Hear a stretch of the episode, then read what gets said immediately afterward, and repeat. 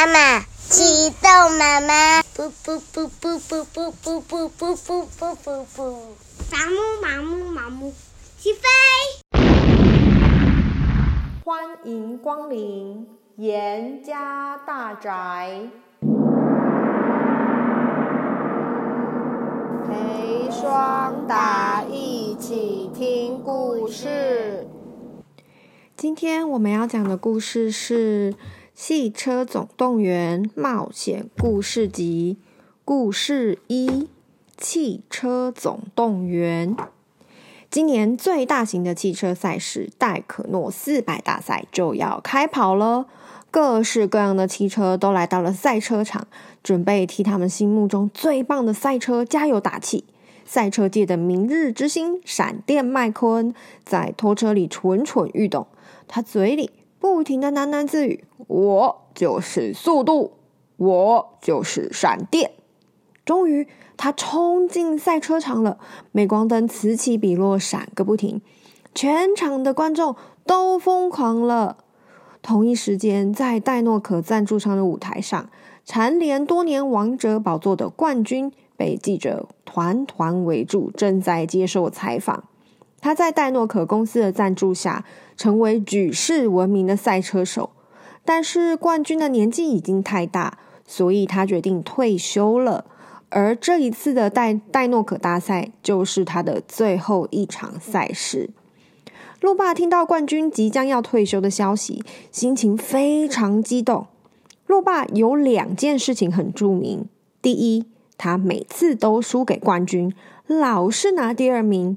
再来就是他每一次比赛都会作弊。这辆生性霸道的赛车活在冠军的阴影底下好多年了，他大展身手的机会终于来了。路巴的目标当然是夺下活塞杯冠军，然后把麦昆踢走，成为大名鼎鼎的赞助商戴诺可公司的代言车，享受名利双收的生活。轰！比赛开始，所有的赛车都全速奔跑。麦昆一路向前冲，从路霸身边呼啸而过。路霸气得火冒三丈，用力的把麦昆撞出赛道，嘣的一声。不过麦昆的动作非常的灵活，很快又重新回到赛道上，却迎面迎面碰上好几部赛车追撞在一起。原来又是路霸做的好事。路霸一面咕哝着：“哼，麦昆，你有本事就冲过去啊！”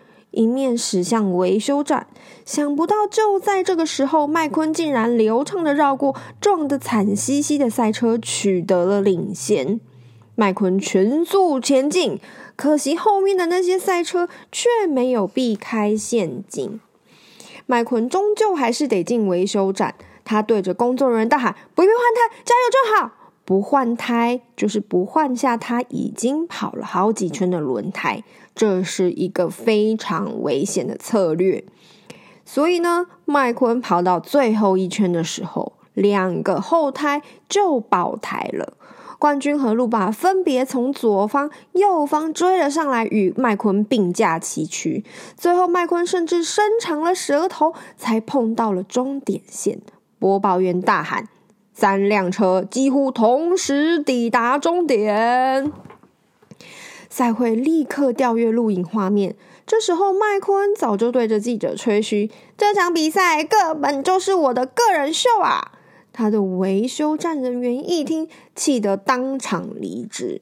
冠军提醒麦昆：“要不是这些优秀的幕后工作伙伴。”你是不可能赢的，你应该要好好的感谢他们，而且跟他们合作才对。可惜麦昆听不进去，他满脑子都在幻想胜利的画面，直到大会宣布三个人打成平手。接下来，麦昆、冠军和路霸最后必须到加州再比一场，再来决胜负。麦昆等不及要跑赢下一场比赛，拿到大家梦寐以求的戴诺可公司代言。但他现在仍然是另外一家赞助公司的代言人呢、于是，麦昆来到清秀公司的帐篷，完成他的宣传任务。他脸上勉强挤出一些笑容，说：“嗯、只要用清秀药膏。”各位也可以跟我一样棒哦！但其实一点说服力都没有。他根本不是诚心诚意的想要做宣传。拖车麦大叔是载运麦昆的运输车，他已经在洲际公路上连续行驶了好几个小时，要把这台赛车界的后起之秀载往加州。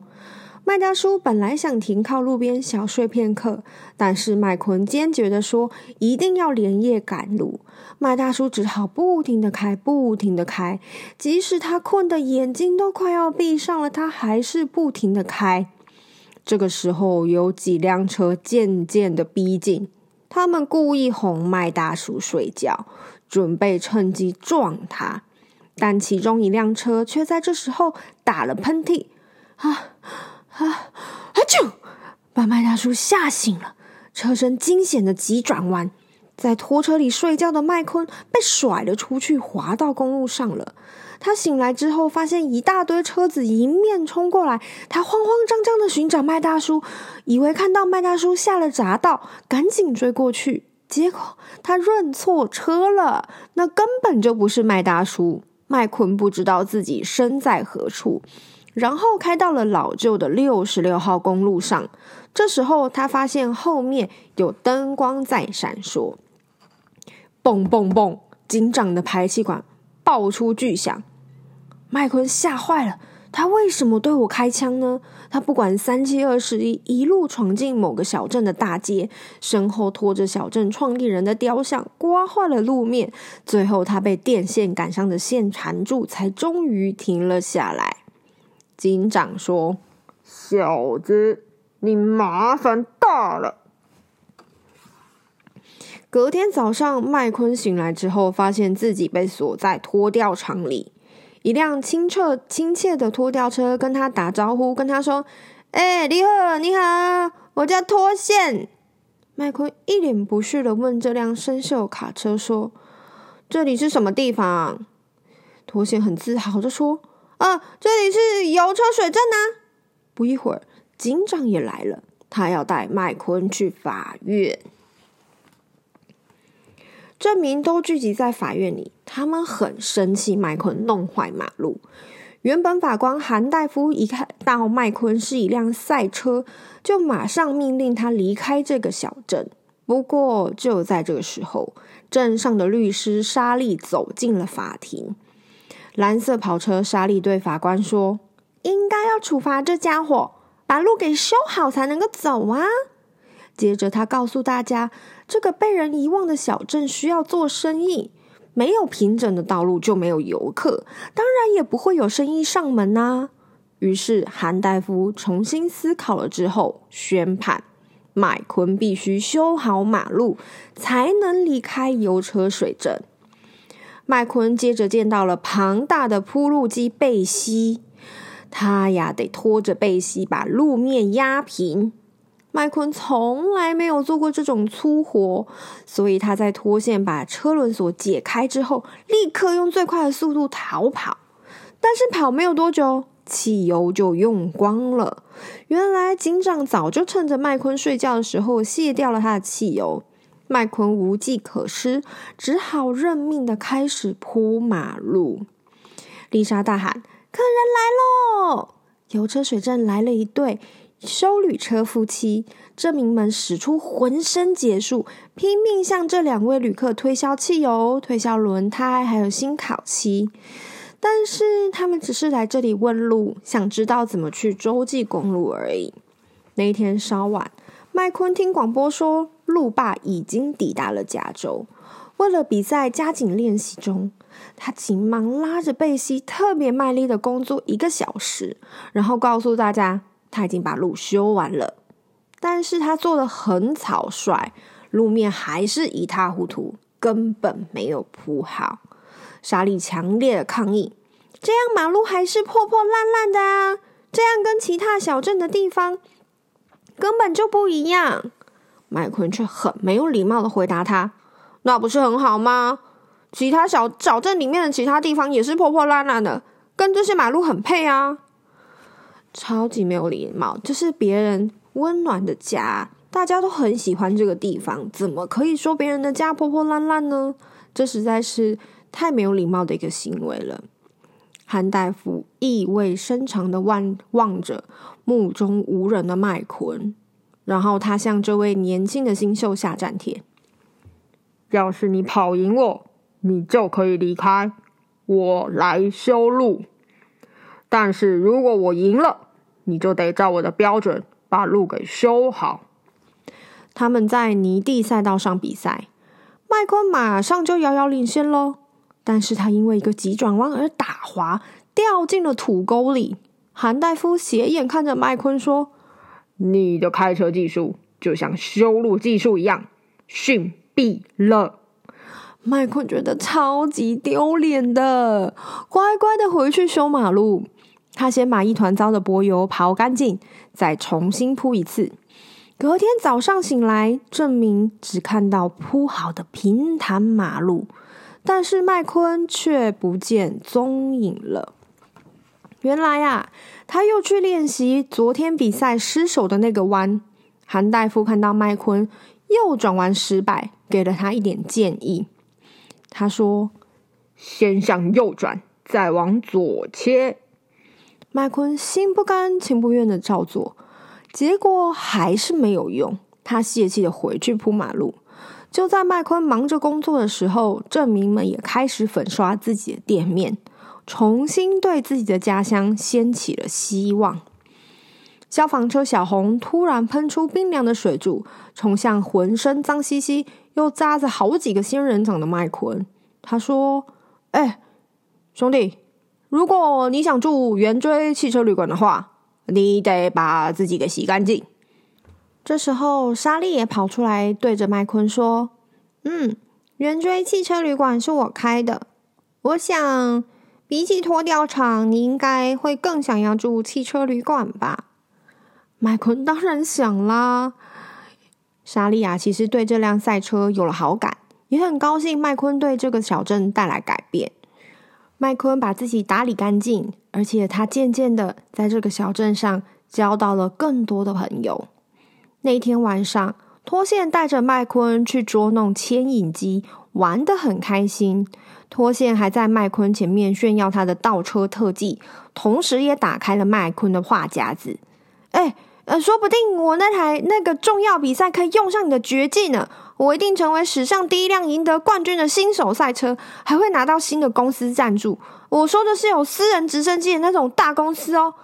麦昆甚至向脱线保证，一定可以让他搭遥直升机遨游天空。脱线对麦昆说：“哦，我都在啦，我知道，我就选对了。而选麦昆疑惑的说：“嗯啊，选对什么？”脱线说：“就是选你当我好朋友啊！”脱线说完便扬长而去，而麦昆的脸上也露出了微笑。麦昆回到莎莉的旅馆，他发现莎莉听到了他和脱线的对话。莎莉质问他：“你说要让脱线搭直升机，是认真的吗？”麦昆满不在乎的说：“哦，谁知道之后会发生什么事呢？”莎莉说：“可是脱线很信任你呢。”麦昆急忙的说：“呃，谢谢你让我住在这里。”莎莉回答：“晚安，希望你能够遵守你的承诺哟。”隔天早上，麦昆趁着等待加油的空档闲逛，听来到了韩大夫的后车库。他看到车库里面有一样东西。那是沾满污垢又老旧的活塞冠军杯，上面的金属牌子写着“一九五一年冠军韩森黄蜂”，旁边还有一九五二年和一九五三年的冠军杯。麦昆简直不敢相信，韩大夫竟然就是赫赫有名的赛车冠军韩森黄蜂。韩大夫这时候看到麦昆在他的车库里面。生气地说：“外面的告示牌写得很清楚，禁止进入。”麦昆兴奋地说：“哦，原来原来你就是韩森黄蜂，你到现在还是单季赢得最多胜利的纪录保持人呢。”韩大夫很不满地说：“对我来说，这不过就是一堆空杯子罢了。他一面把麦昆推出车库，重重的甩上了门。麦昆激动的到处跟小镇的居民说韩大夫的身份，但大家都觉得他疯了。莎莉帮麦昆加满仪器缸的油，原本麦昆可以加速离开这个地方的，但他反而跟着莎莉在山路上奔驰，非常享受周围的美景。莎莉在一栋荒废的建筑物前面对麦昆说：“这里就是轮景旅店。”以前是六十六号公路上最热门的景点。以前，原本我是洛杉矶的大牌律师。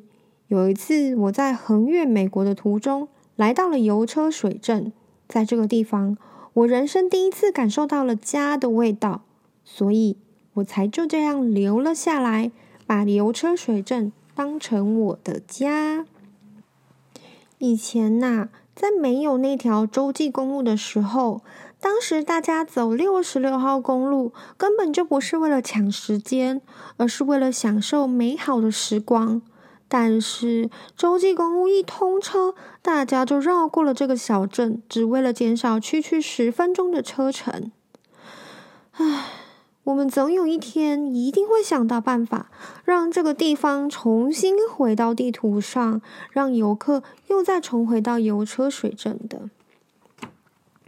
那天下午，麦昆发现韩大夫在黄土赛道还换上了赛车专用的轮胎。他躲起来不让韩大夫发现，然后看着韩大夫轻轻松松的转过了很多很难控制的弯道，也就是那个让麦昆吃了不少苦头的地方。麦昆兴奋大叫：“哇，你是顶尖高手哎！”韩大夫一句话也没有说，转身加速离去。麦昆跟着韩大夫回到他的办公室，他问他说：“为什么像你这样的赛车好手，要在最巅峰的时候隐退呢？”韩大夫愤愤不平的回答：“你你以为是我自己要离开的吗？是他们放弃我。”他开始诉说自己遭遇的那场重大车祸，而当他复原之后，赛车界已经没有他的位置，因为有一些像麦昆一样的新人取代了他。隔天一大早。一条漂漂亮亮、铺好新柏油的大街，从油车水镇的这一头贯穿到另外一头。麦昆终于依照约定把路给修好，而且他也离开了小镇。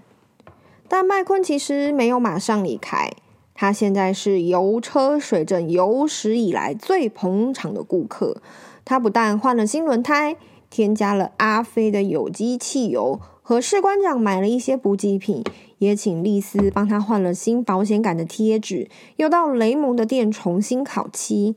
麦昆问丽莎说：“呃，你觉得我看起来怎么样啊？”莎莉很开心的点点头，眼睛一亮的夸奖闪电麦昆。莎莉感激的说：“你好像帮了镇上所有的居民呢。”而且啊，店家们受到了麦昆的影响。纷纷把刚修好的霓虹灯招牌点亮，就像很久很久以前油车水镇最繁华的时候一样。兜风时间到喽，大家快乐的沿着大街压马路，一切看起来是这么样的美好。突然，一大片车灯逐渐的靠近小镇，空中有一辆直升机用洪亮的声音大喊：“麦昆在这里，麦昆在这里。”一群又一群的记者蜂拥而上，麦大叔亲眼看到麦昆之后，总算松了一口气，说：“哦，老大，真抱歉，害你掉出去。”这时候，麦昆的经纪人哈威的声音从麦大叔的电话扩音机里面传了出来，叫他尽快抵达比赛现场。被记者包围的麦昆好不容易钻出车阵，当他终于找到莎莉的时候，却不知道该说什么好。莎莉匆匆忙忙的对他说了一句：“祝你梦想成真。”然后就掉头消失了。麦昆在他身喊身后大喊：“莎莉，莎莉，你听我说！”但是已经来不及了，莎莉已经离开了，而那些记者又朝他挤了过来。麦大叔载着麦昆前往加州，那群记者也跟着离开。不过有一位记者却停下来，谢谢韩大夫打电话通知他。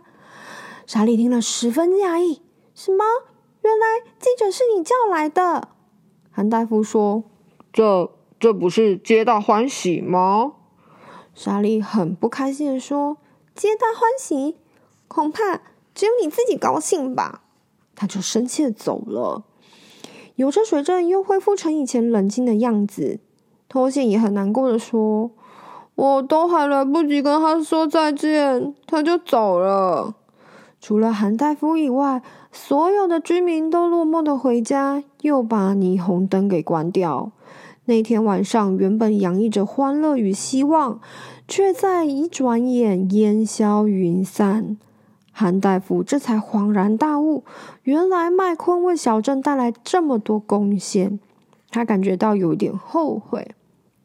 麦昆没有多久就抵达洛杉矶国际赛车场，参加他这辈子最重要的一场比赛。冠军和路霸已经遥遥领先，但是麦昆的心却飘得远远的。他忍不住想念莎莉和他抛下那些朋友。突然间，他发现自己正朝一面墙直直的冲过去。麦昆重新振作，急起直追。当他被路霸撞出赛道的时候，马上用先向右转，再往左切的那个绝技，稳住了车身，甚至还使出了脱线那招倒着开的绝技。但是在他快要冲过终点线拿下胜利的时候，却突然停了下来，因为麦昆看到路霸害冠军撞车以后，就得意的往前冲。所以他决定紧急刹车，折回去，把冠军一步一步的推向终点。